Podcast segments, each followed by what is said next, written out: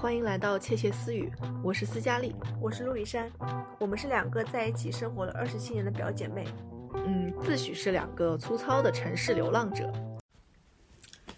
那我就来说说我的第三本书吧，我的这个书有点儿，可能在今天说有点厚重，我也不知道为什么，是厚重吗？嗯，可能就有点正式嘛。我觉得是个人物自传。假如给我三天光明，海伦·凯勒的，这不这个不是小学必读书目吗？但你读完过吗？你说实话，你全部都翻完了吗？翻完了呀。我当时我我我只我就觉得这个人，我我我我反正从小到大对那本书的印象就是太惨了，这书不能看第二遍。嗯，确实。就是我觉得就是他那个惨，是因为我觉得我想象不到，我又聋又哑又盲，我该怎么活在这个世界上？我想象不出来。对，人家最后要考上哈佛大学了，这没办法，对对吧？就就我我来说一下我的想法吧，就是。我首先我喜欢这个书的话，就是有一个小小的插曲，喜欢到什么程度呢？当时我们班不是每个人都在看这本书，是我先去新华书店买了这个书，买完之后呢，我想给我同学们炫耀，我然后呢，我告诉大家，我说我开始写书了，然后我就拿了一本空白的笔记本，然后呢，我给我自己写了个名字，笔名叫杨金娜，土不土啊？好土啊！金 闪闪的娜娜就是这种感觉。嗯，然后呢，我写笔名，然后我开始写引言啊，或者写那种，嗯，开场白怎么写呢？我就是抄。假如给我三天光明，我真的觉得我不知道为什么有这样的胆量。如果说放现实的话，可能会被海伦赶了，或者是被人家会就举报的。嗯，然后呢，我那时候就写，就会让大家知道。就让大家感觉到我可能就是写《假如给我三天光明》那本书的人，然后因为我我就以为所有人都没有看过，但其实有个同学他看过，说：“哎，你那个书不就是那个什么《假如给我三天光明》吗？”我说：“不是的，我说不是的，我没有，就这么瞎掰扯，你知道吗？”那后来的话就是也也不了了之了，相当于摘抄也没有抄完，也没有告诉大家那是我写的一本书。反正首先，嗯，这是一个小小的插曲了。然后首先。再说一下，就是我为什么喜欢这本书，就是我又来了，它的封面很好看，是蓝色的。我小的时候很喜欢蓝色，然后呢，嗯，有一个他海伦·卡勒自身的一个肖像在上面。对，那他是坐着的，拿了一本书在看。我想是为什么这个人要这么认真的读书啊？然后呢，就新华书店买书的时候就觉得，为什么这个人这么认真呢？我就把书翻了。你小时候问题这么多，你还能买本书，你能想这么多，我也是惊讶到了。然后就是觉得。哇，这人这是很蛮有意思的。首先，书封面确实吸引到我了，嗯。然后呢，我就去翻了一下，我说哦，原来是这样的一个他的背景和经历，就是从小就是呃又聋又哑，然后呢还忙还忙，对。然后呢，在老师的帮助下去进行了一个人生的成长。我说哇天哪，我从来没有见过这样的传奇人物，我一定要回去看看。然后回去的时候，那时候看啊。也是蛮奇怪的，小的时候看书嘛，就是一页书恐怕看五遍才能看懂，看懂他在讲什么。但是也有可能是那本书确实是有点自传的一些文笔，可能对于我那时候二三年级来说，确实是有点理解上面有点吃力了。所以，所以的话就是说，那本书也确实让我读了呃蛮长时间的啊。但后面读没读完，我应该是读完了，应该是读完了。对，然后就是海伦·凯勒他本身向我们传输的一个他的一个精神，是我觉得是真的是我。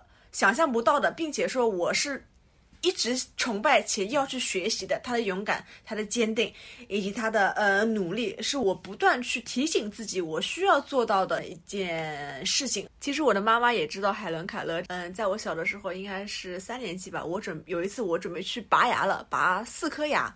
呃，妈妈说你要像海伦·凯勒一样身残志坚，但依旧勇敢到底。我那时候就是在手术拔牙的时候，为什么要身残志坚啊？刚刚医生给我注完麻药，我已经哭得稀里哗啦的。我说妈妈疼，妈妈说你要像海伦·凯勒一样。当时我的心里就是说，为什么？为什么要像海伦·凯勒一样？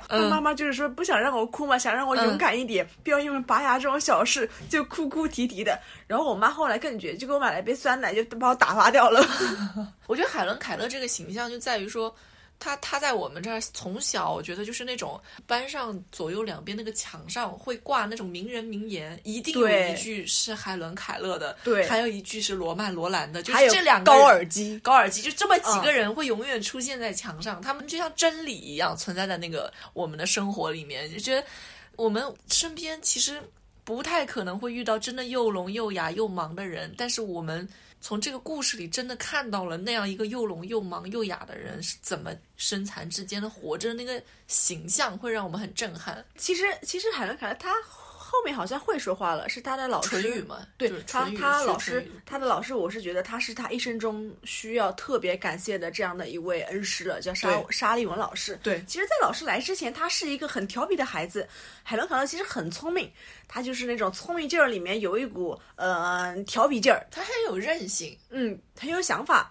然后他其实生活在一个比较富裕的家庭里面，有因为有仆人、有保姆，然后还有一些陪他一起读书的孩子们，所以那个时候他就特顽皮，就是说跟某一个小朋友一起去挤牛奶啊，圣诞节的时候一起互相剪头发呀，就是这种特别开心的一些画面。然后老师来了之后。他可能一开始是抗拒的嘛，对不对？就是给老师下马威啊，把老师关在门外啊，老师爬窗户进来等等。但老师后面就是嗯，培养他听说读写，我是觉得真的是花了很大的功夫的。嗯，像他在说说话的时候，好像就是说让他把手放在喉喉咙，喉咙然后让海伦凯勒把手伸进去，伸到舌头里面去感感受感受舌头和牙齿是怎么去做一个动作变化。就是我是整个觉得，呃，沙利文老师真的是有鼓励海伦凯勒很多，而且据说后面他海伦凯勒去了哈佛大学之后。他在读书的过程当中，老师是一直陪伴在他身后身旁旁边的。你能想象吗？一个聋哑人啊，对我我，所以我时至我时至今日，我依然会觉得这是一个让我很很震撼、很很想象不到的那种事情。我时至今日，我就我都无法想象他的那个状态是怎么会学会说话的，我还是想象不出来。就是你知道吗？就是在上哈佛大学的时候，老师是一直在他旁边，就是类似于陪读了。老师听到了什么话，就在海伦凯勒手上快速把这个文字全写下来。这个当然是他们前期已经嗯、培养了这个技能很久很久了。然后呢，就是把他所有的老师讲的课。白板上的字儿啊，老师讲的话呀，全部都写在海伦凯勒手上，然后海伦凯勒海海伦凯勒快快速的吸收这些知识，最后呢，成为了一个嗯很有名的一个文学家，嗯，精通很多门语言，也创立了很多慈善的机构，帮助过跟他一样，嗯，是残疾的孩子们。所以我觉得，就是海伦凯勒他能带给我们的一些精神层面的高度，是我觉得他很特殊。这个人物首先他就是一个不不完美且残缺很多的这样的一个人物，所以他在整个成长的过程当中，他的那些闪光点会被不断的放大。像比如说他看不见嘛，对不对？对于我们来说是觉得拥有一双眼睛对我们每天睁开眼就可以看到五彩斑斓的世界。但对于他来说，嗯，他会觉得啊，如果给我三天的时间，我该去怎么把这三天用到极致？我可能每天早上起来跟着阳光，我开始睁开我的眼，把我所有的小伙伴们他们的面部表情什么样，我全看个遍。路上形形色色的人们，他们怎么工作的？他肯定会觉得我一定要珍惜那三天的时间，因为我就是觉得我不能睡觉，我把平时在用手摸到的这个世界是怎么样的，我一定要用我的双眼再去看一看。他很羡慕拥有双眼的我们，然后我们又会反思啊，原来我们自己有多么的不珍惜当下，我们有多么的荒废我们的时间。就比如说，海伦·卡勒一直说，我们要善善待我们的双眼。我们要去听一些悦耳的曲子，感受我们的每一个器官，去感知这个世界的美好。所以有的时候，就保，比如说那个时候小的小学的时候，我们会觉得每天下放学回家就天天盯着个电视看，也不知道去多多读几本书，或者说我就是在玩泥巴，就这样的感觉。但同时看看海伦·凯勒。就是人家读书的读书，学习的学习，说用他的手去感受这个世界，就是他，嗯，在他仅有的这个时间和他仅仅仅有的一个这个这种五官的感知上，他去不断的去提高自己，他不浪费生活的每一秒。其实我觉得这可能是我们人类的一个本性有关吧，就是说，呃，我们拥有的东西不去珍惜，等到我们得不到的时候，却望于望眼欲穿。其实我我我觉得海伦·凯勒这本书之所以让我们在我们很小的时候读，是因为我觉得可能在家长在老师的眼里是希望我们从小就学会珍惜我们拥有的东西，学会珍惜我们已经有的。你说真的能有几个人像海伦·凯勒那样，在那样的一个状态下能达到他学习的一个高度？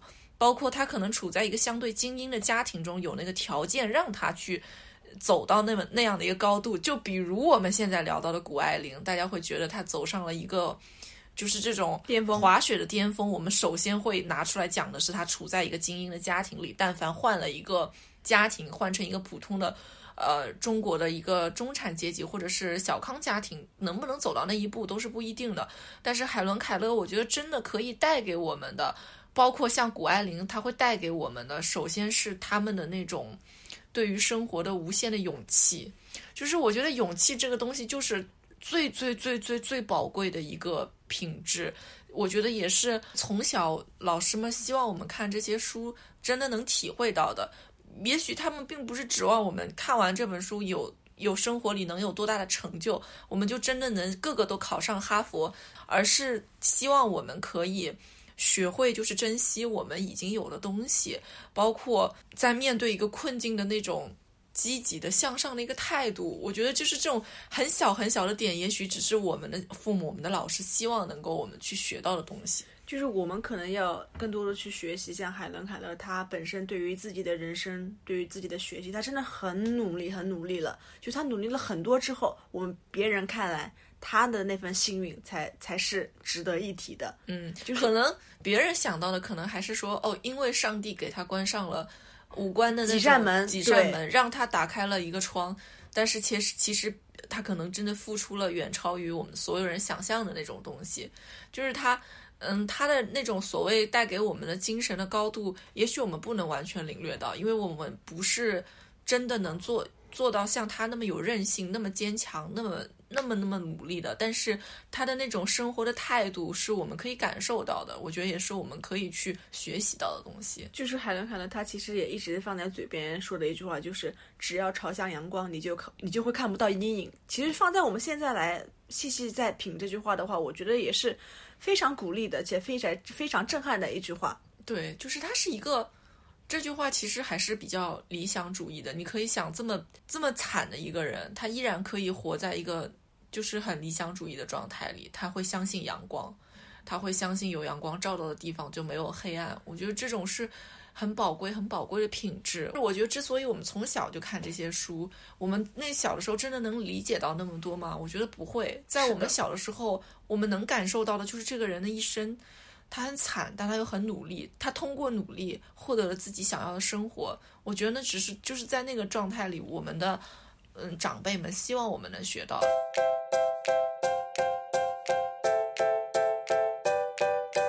你刚才说到你去那个书店。呃，买海买买海伦凯勒是因为蓝色的封面是，然后我下面这本书就是蓝色的封面，哟，巧了，这本书的名字也有个蓝色，这本书的名字叫《天蓝色的彼岸》，这名字很文艺吧？太文艺了吧？可是你可能想象不到，这是一本讲关于生死的故事的。嗯，就是这本书，我觉得小孩就是很肤浅，买这本书就是因为封面好看，一个蓝色的封面，名字很好听，叫《天蓝色的彼岸》。后来我才知道什么是天蓝色的彼岸。天蓝色的彼岸在这本书里是，呃，死去的亡灵排队要去的另外一个世界，那个彼岸叫天蓝色的彼岸。但是这个故事的主角是一个小男孩，叫哈利。他在出去，我忘记是去书店还是去什么店里买什么东西的时候，他一个人去的。他在去的路上，回来路上出车祸了，他就死了。哦，这本故事的开始就从他死开始。从他出完车祸死了，他去了另外一个世界，他在排队等待要去加入那个去天蓝色的彼岸的这个队伍，但是他走的太匆忙了，他觉得他没有和他的爸爸妈妈、姐姐、同学们去跟他们打招呼，甚至于说他前一天晚上都可能还在生他妈妈的气，他什么招呼都没有打好，但他已经就是这一瞬间他死了，嗯，他离开了，他觉得他舍不得去天蓝色的彼岸，他觉得他还有很多事情想跟。家人说，在这个时候呢，呃，在他犹豫的时候呢，他碰到了一个叫阿瑟的幽灵。这个幽灵呢，就偷偷带哈利回到了人间，然后可能就是也没有办法显形嘛，然后他就啊，用各种各样的办法，然后和自己的亲人朋友。想了一些，请也是请人家亡灵帮忙嘛，幽灵帮忙，然后让他想办法，他向他的父母、向他的朋友传达到了他告别的情谊，并且向他们表达到了他的歉意和深深的爱。我觉得就是这本书，我都记得特别清楚，是小学六年级的时候读到这本书。这本书是我我的爸爸都觉得匪夷所思。我可以坐在饭桌上吃饭的时候打开看的书，是真爱了。这是真爱，因为我以前不会说哪本书喜欢到我坐在饭桌上吃饭都想拿出来看，但那本书我就停不下来，一直在看。就是他写的，其实文字是很单纯、很清新、很温暖的，但是他其实是一个很悲伤的故事，是因为一个很小的小男孩，他甚至于没有时间去跟自己的父母、跟自己的朋友告别，他就离开了这个世界，他才五岁。就是这是一个很悲伤的故事，而且我也是在读到这本书的时候，我觉得我第一次从文字里面，从故事里可以感受到所谓的爱和死亡这件事情。我觉得也是在那个时候第一次明白了，就是也不叫第一次，就是比较深刻的明白到了。后来我们常说的一句话就是“明天和意外，你不一定哪一个先来”。就是我我们我们和自己爱的人怎么去相处，怎么去。嗯，表达爱，我觉得也是从那本书里面去感受到的。就是在那本书里，当时有一句话是这么说：“他说，绝不要在埋怨的时候让太阳下山。”就是这句话的意思，可能就是说，你睡觉前你不要。生气，不要再和你爱的人就是去争吵，不要去忽略掉他们的情绪，让所有不好的情绪在太阳下山前就消解掉。嗯，因为你不确定你这一躺下，你明天是不是还会醒来，你也不确定你明天醒来之后你会去哪里，就是。可能就像这个哈利一样，他他的亡灵在到处游荡，他不想去天蓝色的彼岸，是因为他觉得他在这个他和人人间的人还没有告别干，没有告别清楚，他还留有太多遗憾。就是我觉得那是用一个小朋友的视角，对一个五岁的小朋友的视角去告诉这我们这一群大人大人要珍惜和自己的就是。呃，家人和自己的朋友去相处的那个时光和状态。当时那本书，我如果没有记错的话，它上面是标注了一段，这本书最好是九岁以上的人读。啊，所以我我就在想，也许是我们太小的话，年纪太小，甚至于没有办法去理解到他讲的爱、讲的生死是什么。就那个故事。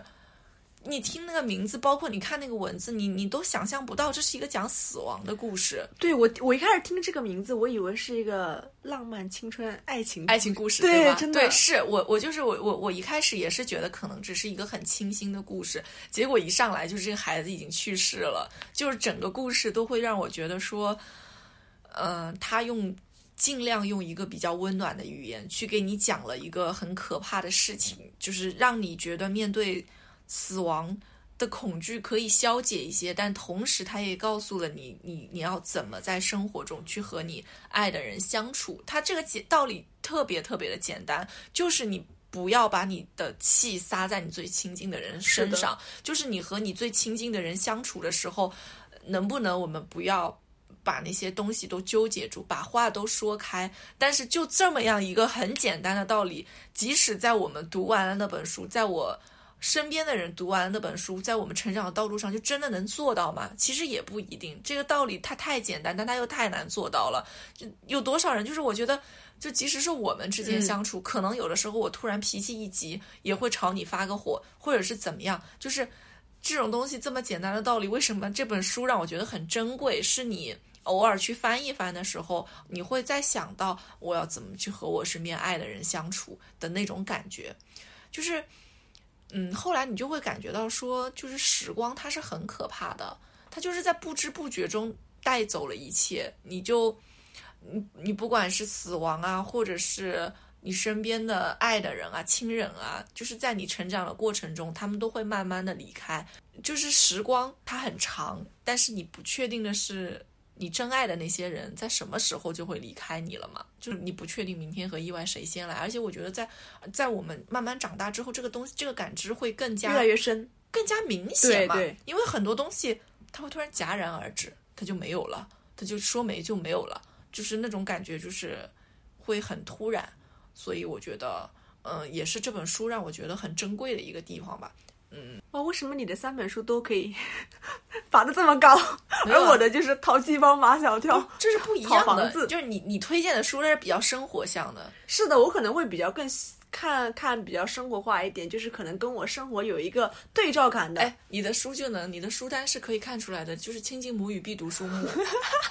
除了淘气包马小跳是我们是闲下来的时候会看的，就是难道你们小的时候，你们语文老师和主任不会要求你们去看一下《亲近母语》里面的必读书目吗？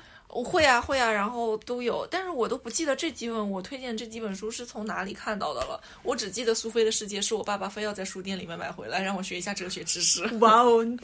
但就是对，反正就是，其实我其实我印象里，我当时推荐书的时候，我还有很多想法，什么广场空荡荡啊，什么大盗贼呀、都是小学的时候看过的。有的书我我还有的书我是只记得情节，名字不记得了。我想了半天都没想起来名字，你就觉得有点可惜，没能推荐到那个书。哎，我们怎么没有推荐《哈利波特》？其实我我我我我现在才想起来，我们怎么没有推荐这本书？我觉得我的身，我对我还不是一个骨灰级的哈粉，我怕说错话，我怕万一我懂你我把哪位教授的故事说错了，我就不不行了，这个会被骨灰级的粉丝去骂的。对，虽然我们去年才把几部电影重温了一刷了一遍但是可能跟文字还是有会区有一些对啊，对啊区别的。，我觉得我，但是我觉得《哈利波特》是我没有办法放在这个一个要讲，它就是一整集，是的是的就要讲很多东西。就《哈利波特》人物形象过于丰富了，你光讲一个人，你可能就要讲很久。然后我们可能还会产生四个学院的 battle，就是是就是讲不完的这个东西。可能就是《哈利波特》，它首先有电影这样的一个载体存在了，嗯所以的话，我们可能在回看我们的书本，可能会有这样的一个鲜明的对比和一个立体的形象出现。而我们刚刚说的那几本书，可能就对我们而言，可能我只看过嗯、呃书本，可能它的影视剧啊、舞台剧啊，我还没有去接触。过，对。对，而且嗯，而且我觉得这是这些都是我们第一时间就想起来的书，对对说明这些书绝对是深深的印刻在那个脑海里的那种，一定是因为我觉得你说到假如给我三天光明，其实我会想到高尔基写的那个书，叫什么？高尔基写的什么海 三部曲吧。什么燕啊？完了，怎么能忘记啊？呃，什么大学人间啊，对，我记得是三部曲，是不是？我们俩不要秀不要我们的说了知识下限了，就突然想不起来了。就是这这些书都是那个那个时候老师一定会推荐的书，是的就是你成长路上，就比如说像我到了高中的时候，四大名著就会永远出现在我们的课堂上，鲁迅和四大名著。哎，为什么你四大名著高中才开始读啊？不是高中才开始读，是它是高考的那个书目，啊，是的，是的，是的。就是四大名著和那个鲁迅的书，然后还有曹禺先生的书、老舍的的书，这些就是你看不同的层，到了不同的年纪，就会学校里推荐的书就不一样。那些书就是深入你骨髓。对，可能就是小的时候看的书，他会告诉我们一些品质是努力、坚定、天真等等这样的一些对世界充满好奇、这保持勇气，对这样的一些品质。而到了长大了或者现在的话，可能就是嗯、呃与社会和解，嗯、探知整个世界。不没有这样的。你觉得鲁迅先生和世界和解了吗？没鲁迅先生应该是没有从某个角度来说，某些作者他的文文文笔可能是偏这个方向的，我们就更加多元化了鲁。迅先生一定是我们高中所有学文科同学的噩梦，因为他的书一定有一些不是很难对，不是很难背的问题，是我觉得在那个我那个时候的认知里，我其实并不能很深刻的了解到、理解到他写的文字，可能那个是在我有了一定的社会生活。和或者是我去接触到其他更丰富的一些历史故事、人物故事之后，再返返回来看鲁迅先生的书，我才能对那个时代有一定的感知。那个时候就是高中的时候，还是略略微有点弱智、幼稚的呃那种、幼稚的那种状态，其实很难去理解。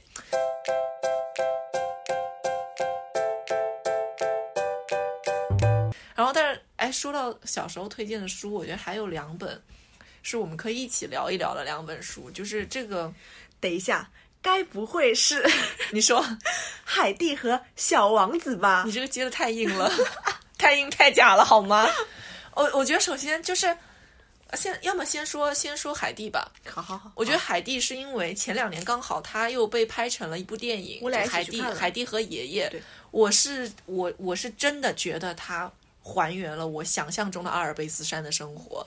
我觉得那个海蒂在穿着一个脏不拉几的衣服蹲在那里喝那个羊奶，对，然后，然后冬天的时候去玩那个雪橇，包括在房间里吃那个热腾腾的黄油面包，这几个场景一定是我小时候看那本书我最向往的阿尔卑斯山的场景。他山上那个绿草地，你不羡慕吗？羡慕啊，就在草地上打滚儿，打滚奔嗯跑，还有他那个最好的朋友来找他，克拉拉，嗯，嗯，哦，我觉得克拉拉那个形象选的非常好，就是她很美、很清新、很可爱，而且我觉得那本书之所以让我。就是在最开始看觉得很可爱，就是我觉得其实海蒂的出身也不好，是个孤儿，然后去跟爷爷过，然后其实爷爷也很穷，我记得特别清楚。那个时候我觉得他们俩特别惨的一个点就是，很多时候海蒂在家里只能吃那个硬的，是的那个面包，他都吃不到那种白色的软软的面包，但他每次就是好像是。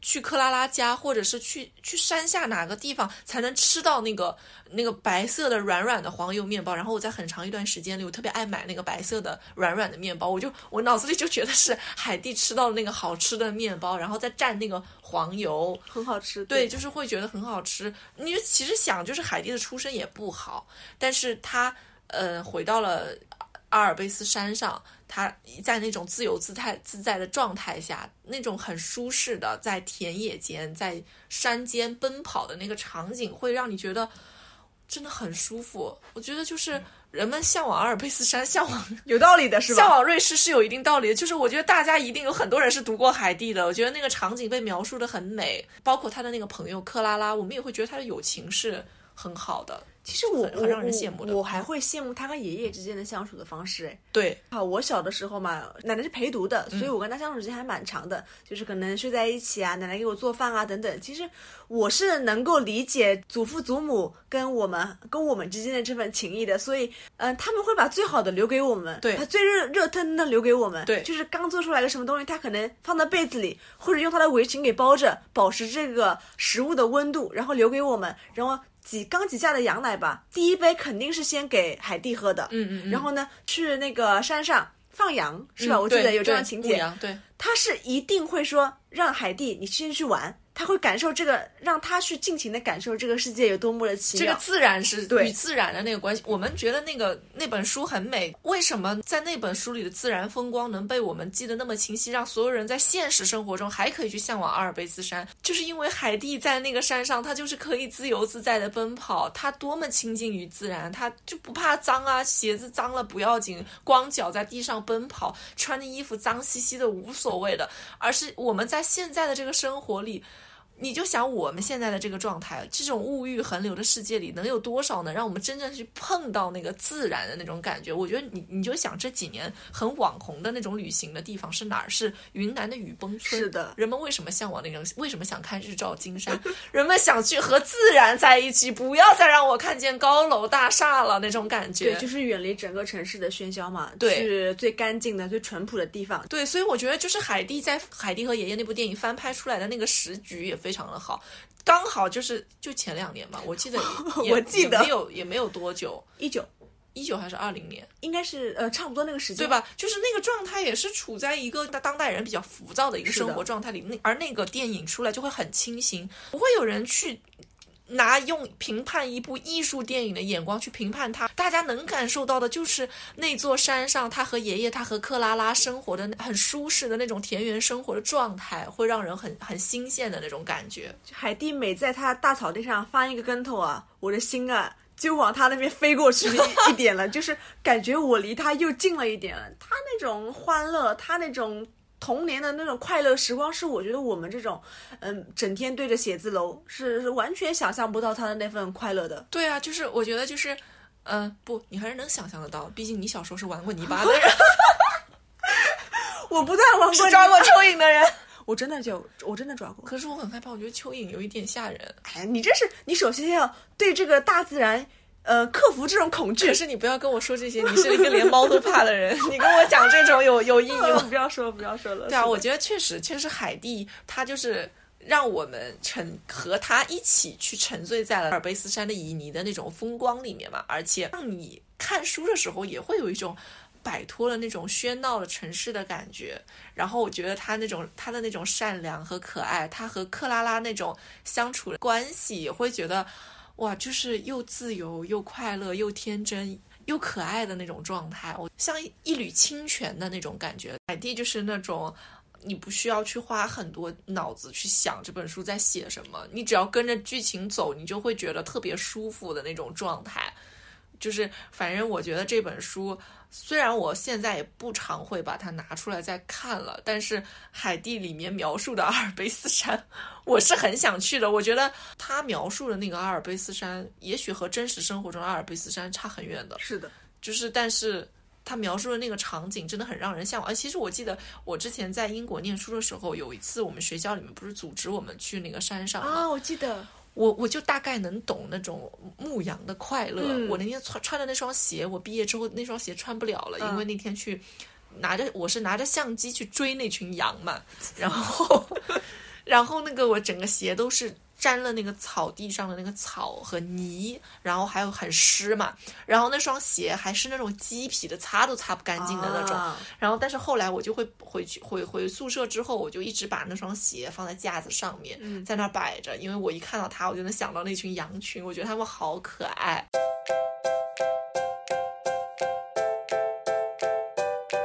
然后呢，今天最后最后想聊的这本书呢，就是我已经买了无数个版本的这本书了，就是《小王子》。此刻的我正捧着一本 《小王子》在我的手中，又是蓝色封面的，你这本我是黄色封面的。就觉得很好看啊，所以我买了。小王子这本书，其实我我到了上大学，我才发现这个书原来有那么高的高度，是的，就是原来有那么多人把它当成一个成人童话在看的那种成人寓言在看的那种感觉。我说实话，我小时候看那本书吸引到我的，我不知道你记不记得，在那个书大概翻到第三页，还不知道第四页，有一幅画，画了是一个一条蛇，蛇里面有一个大象。啊，我我记得我记得，那幅画我印？象你翻的太往哎，哇，就是这个翻到了，然后我就记得这两幅画，我记得，因为当时说什么让大家猜他是画了一个什么，啊大家说他画了一个礼帽，然后后来他自己说不是礼帽，是一只蛇，一条蛇吃了一只大象，我我就觉得这个故事就。从这里开始飞了太可爱了，嗯好吗？我觉得这个书就是我后来我也不知道为什么，它就是慢慢成了我成长过程中反复看、反复看，看了很多遍的那个书，而且我喜欢买各个版本的书，因为我就是觉得他那个形象很可爱。嗯，长大之后，他不是也被也被拍成了电影吗？对，有然后还是千玺给小王子配的音，我觉得他千玺的声音很适合那个小王子，是那个那个那个时候千玺还很小，嗯应该是十五六岁的时候，就是小王子就是那种脱俗的声音，他就是很清脆脱俗的，一看就是从 B 六幺二星球来，真的是小王子的那个形象，我觉得很很很接近那个声音。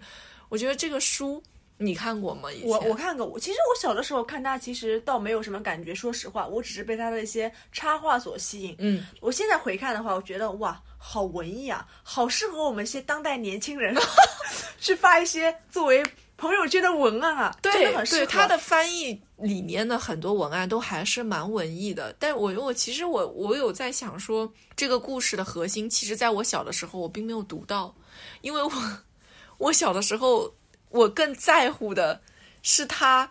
在从 B 六二星球出发，他到达地球的时候，他不是中间去了很多星球，遇到了非常多很荒唐、很可笑的那种故事，在一些什么星球上遇到了那种很自大的国王，是的，我那个时候比较关注的是各个星球上的故事，直到他到地球上的故事，我反而看的没有那么仔细了。直到后来我才发现，原来大家是在讲那朵玫瑰花和那只狐狸。是的，我对于我对于这两个，我是我是到了慢慢长长大之后，我才懂。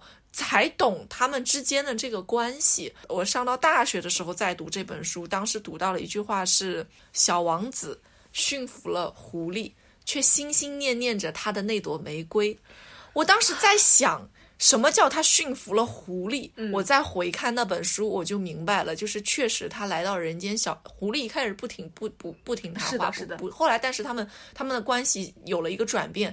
然后狐狸把他带到了那个地球上的那个玫瑰园里面，让他看到了原来地球上有这么多玫瑰花。他知道了他的那朵玫瑰花和这些玫瑰花是一样的，都是玫瑰花。这是狐狸跟他说是的。但是他自己说了的那段话，那个可能是整篇故事的高潮。他还是想念他自己的那朵玫瑰花，因为他为他浇过水，为它罩上了罩子，让它防止日晒雨淋。他一点一点呵护它，让这朵玫瑰花对于他成为了一朵独一无二的玫瑰花。而玫瑰园里的玫瑰花，之于他都是没有灵魂的，对，可能那朵玫瑰对于小王王子来说是很重要的，很独特的，对，很是有陪伴的，所以他小王子会觉得重要的东西是用眼睛看不到的，对而是我自己要用心去去感受到的。哦，我我是这个点，其实是我小的时候没有读到的。我觉得小的时候我理解不到那么高的高度，我只能记得他在星他自己的星球上 养了一朵玫瑰花，他一直怕它死掉，他想赶紧回去去见他的那朵玫瑰花。这个故事可能也是因为这些一点一点的小小的点，然后让大家越来越多的去挖掘它，然后去找到它这个故事里更深入的东西，就包括。他和狐狸一个驯服的关系，包括他怎么和狐狸一点一点成为了亲密的朋友，就是这种关系都是很微妙的。可能我们在看的时候，我们能看到的就是朋友，他们从敌人变成了朋友。但是更深的时候，别人读到了“驯服”这个词，我“驯服”这个词我都不太敢用在他们的关系里，因为我觉得这个词其实它是。有一定的命令与服从的关系在里面的那种感觉，但是我觉得还是很很特别的。我们在看《小王子》的时候，我们会觉得小王子之所以很吸引人，是因为觉得他是一个很单纯的人，他是一个不害，就是怎么讲，他不会去欺骗别人，他所有的表达都是很直接的。然后他是一个很理想主义的存在。哎，其实我想问，比如说你在读《小王子》这个故事的时候，你觉得它是一个沉重的故事吗？还是你更会觉得说它是一个温馨的那种故事？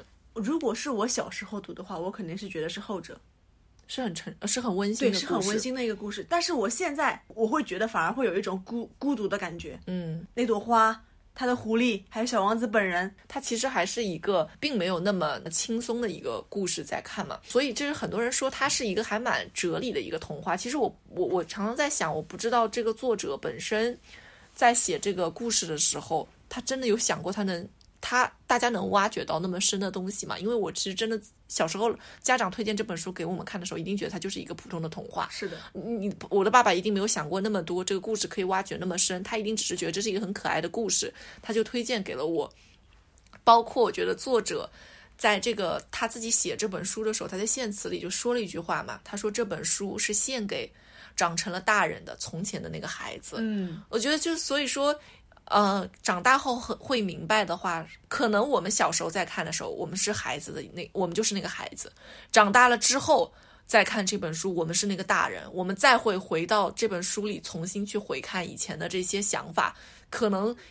就是会是另外一层的东西，慢慢慢慢的被我们挖掘出来。所以有的人会觉得说这本书，可能你看的是看到最后的最后，你甚至有点想哭，你会觉得它是一个有一点点沉重的童话。所以我觉得《小王子》本身它语言就很简单嘛，嗯，所以这也是为什么所有人都能看，小孩子也能看，大人也能看。大人的语言就是特别复杂。然后你会加一堆乱七八糟的修饰修饰词，会有一一堆深深浅浅的东西。但是因为这本书在写小王子，从小王子的视角出发，所有的东西都是很干净的，所有的用词也都是很简洁的。说到这本书，它的这种沉重的背景，作家他自己就是一个飞行员嘛，他曾经因为就是飞机故障。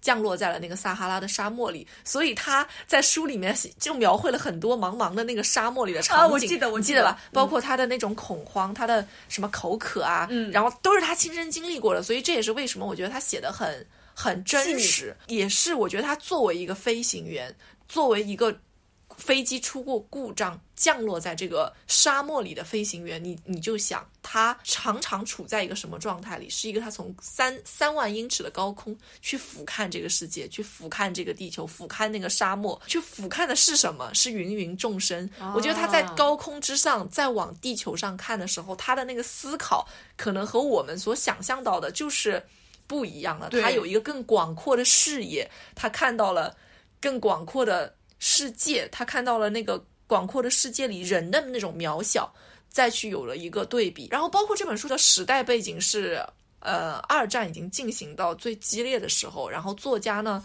是被迫流亡到了美国去的嘛。而且那个时候是，我觉得不仅那个状态是不仅是摧毁了很多人对生活的一个向往，他甚至于对于战争能不能结束，肯定很多人都是在思考这件事的。我觉得从他自身出发，他一定也想了很多关于呃人存在的价值，关于人对物质的一个追求，还有。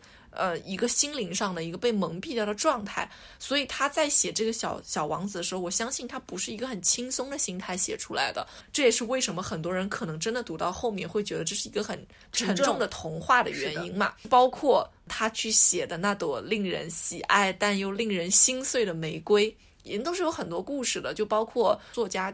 自己可能也有一个深爱的妻子，这朵玫瑰也许就是他的妻子的一个投影嘛。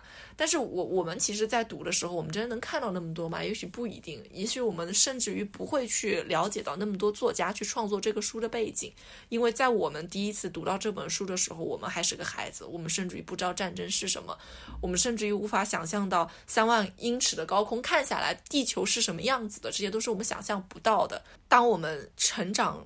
一步一步到今天的时候，我们也开始懂得了爱，懂得了一种爱的执着和一个独一无二的爱是什么样子了。我们也会想象到一次一次去为我们心爱的人浇水、呵护、倾听，让我们的爱变成独一无二，是有多么的特别的一件事情。你记得那里面有一本书吗？就是正是因为你为你的玫瑰花费了时间，才使它变得如此特别。我记得，对这个话就是我感觉就是。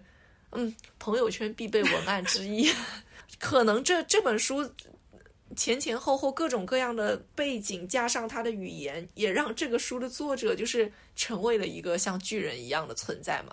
我觉得这也是呃这本书这么多年以来，他一直长盛不衰，时刻都可以被人再重新拿出来去讨论它的一个原因。它是那么的质朴，但是又那么的意味深长。其实这本书的成功。在我们现在生活中，很多比如说周边产品啊、衍生品都能够看出来。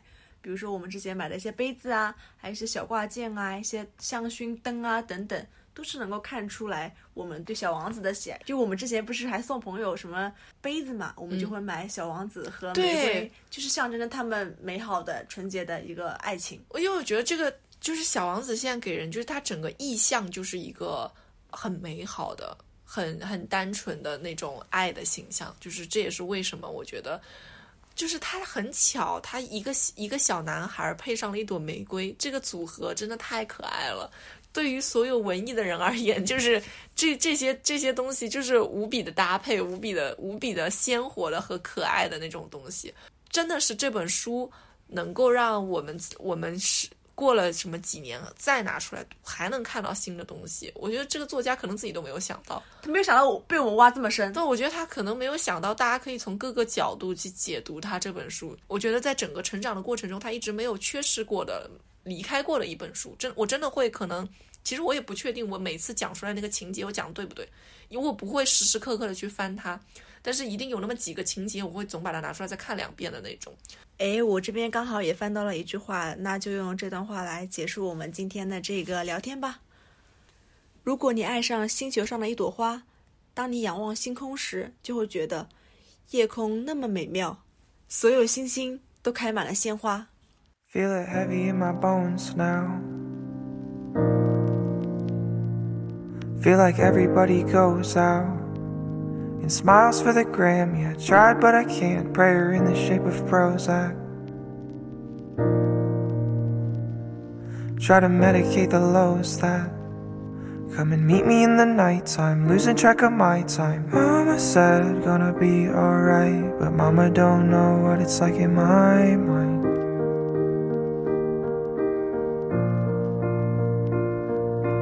Mama said that the sun gon' shine Mama don't know what it's like to wanna die.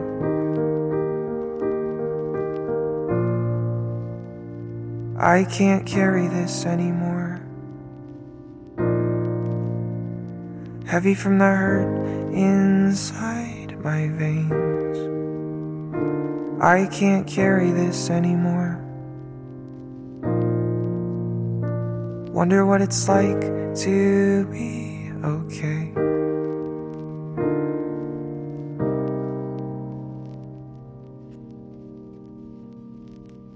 Would you like me if I drank that?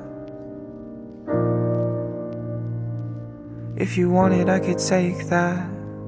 I'll do anything for love. I don't feel like I'm enough. You can probably see right through me.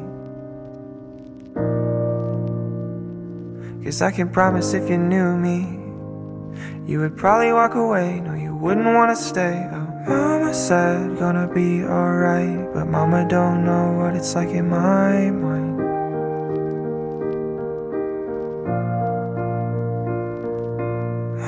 Said that the sun gon' shine, but mama don't know what it's like to wanna die.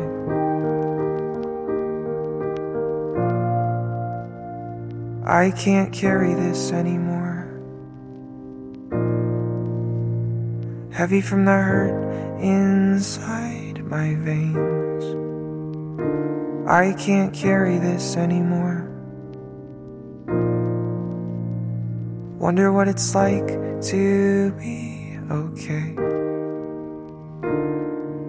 I know I'll be fine. It's just that every time this comes back, tell my maker up above that I have had enough and I can't carry this anymore. Heavy from the hurt inside my veins. I can't carry this anymore. Wonder what it's like to be okay.